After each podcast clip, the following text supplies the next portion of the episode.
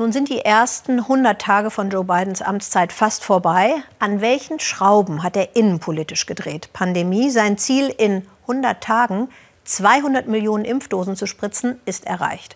Klimaschutz, er will bis 2030 den CO2-Ausstoß halbieren. Konjunktur, er hat das angeblich größte Konjunkturpaket der US-Geschichte aufgelegt.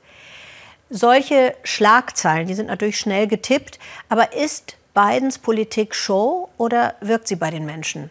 Kerstin Klein aus Kalifornien. Palm Springs, Rentnerparadies unter Palmen, mitten in der Wüste. Hier lebt Tina Diamond.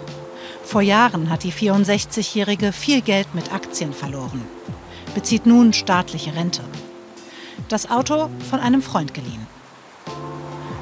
Auf der Main Street sieht Tina wieder sehr viel mehr Touristen. Auch in Palm Springs kehrt das Vor-Corona-Leben Stück für Stück zurück.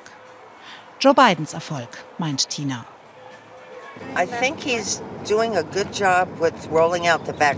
Ich finde, er hat die Impfstoffverteilung super angekurbelt. Es war auch gut, dass er die Hersteller dazu gebracht hat, zusammenzuarbeiten. Das mit dem Impfen macht er wirklich gut. Tina ist Demokratin. Zur Präsidentschaftswahl hatte sie sich im Rollstuhl fahren lassen. Sie war gerade erst von Covid genesen. Aber Trump abwählen, für sie ein Muss. Er hat dieses Land zerstört, wie ein Hurricane. Geht es dem Land besser unter beiden? Ja, ich kann jetzt wieder atmen. Yes, absolutely. Knapp 100 Tage ist Joe Biden nun Präsident der USA. Seine größte Herausforderung die Pandemie. Sein Plan, impfen so schnell es geht. Maske, Hände waschen, Abstand halten, was ich jetzt nicht tue. Gut 70 Prozent sind bei diesem Thema mit ihm zufrieden. Eine halbe Stunde außerhalb von Palm Springs im Coachella Valley haben die Republikaner eine Hochburg. Die East Valley Republican Women betreiben hier ein Büro, Laden inklusive. Joy Medici ist seit acht Jahren die Präsidentin. Ihr Verein ist mit der Republikanischen Partei assoziiert. Aber eigentlich sind sie hier vor allem eines, ein Donald Trump Fanclub. Der Wechsel im Weißen Haus ändert daran nichts. Es kommen sogar mehr Menschen. Wir geben doch nicht auf, woran wir glauben, die konservativen Werte. Wir haben das Gefühl, dass uns diese Wahl gestohlen wurde. Da geben wir doch nicht klein bei. Wir arbeiten nur noch härter, noch cleverer. Joe Biden halten sie hier für unfähig. Vor allem aber kümmere sich Biden um die falschen Themen, kritisiert Joy. Unser größtes Problem ist, dass Menschen illegal ins Land kommen. Und manche davon haben keinen guten Charakter. Das ist ein Problem. Das muss er lösen. Und zwar nicht, indem wir anderen Ländern viel Geld überweisen. Wir brauchen die Mauer, die muss fertig werden. Tatsächlich kommen wieder mehr Menschen von Mexiko aus ins Land. Der Mauerbau gestoppt, die Abschieberegeln etwas gelockert für die Konservativen das große Thema. Für Joe Biden hatte neben dem Impfen etwas anderes Vorrang. Die wirtschaftlichen Folgen der Pandemie abmildern, die Wirtschaft wieder in Schwung bringen.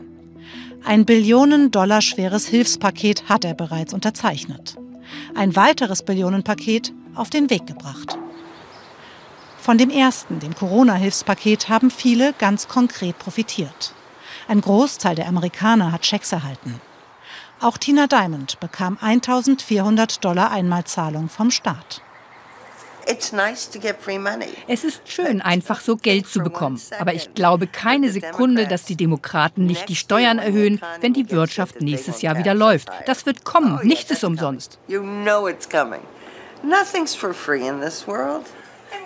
Dennoch sei das jetzt der richtige Ansatz, meint auch Tinas Freundin Renee.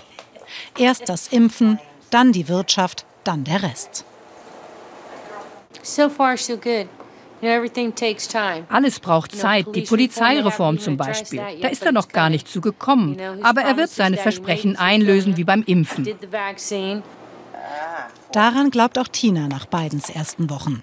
Er mache keine leeren Versprechen. Eines seiner größten Versprechen bei Amtsantritt war dies, das Land zu einen, die Menschen zu versöhnen. Ist er damit weitergekommen? Er gibt sich Mühe, aber wie sehr kann ein einzelner Präsident das Land einen und wie lange dauert das? Die Menschen werden ja nicht mit Hass geboren.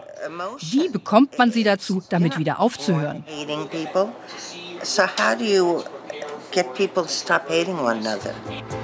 Tina hat keine Antwort.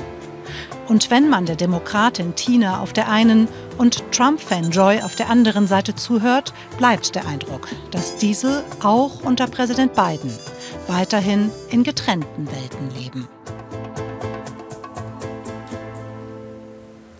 Fast 100 Tage ist Joe Biden also im Amt und das ist auch das Thema unseres Podcasts, in dem wir auch fragen, wie reagiert die Bundesregierung auf die neue US-Administration und wie steht es um das amerikanisch-russische Verhältnis?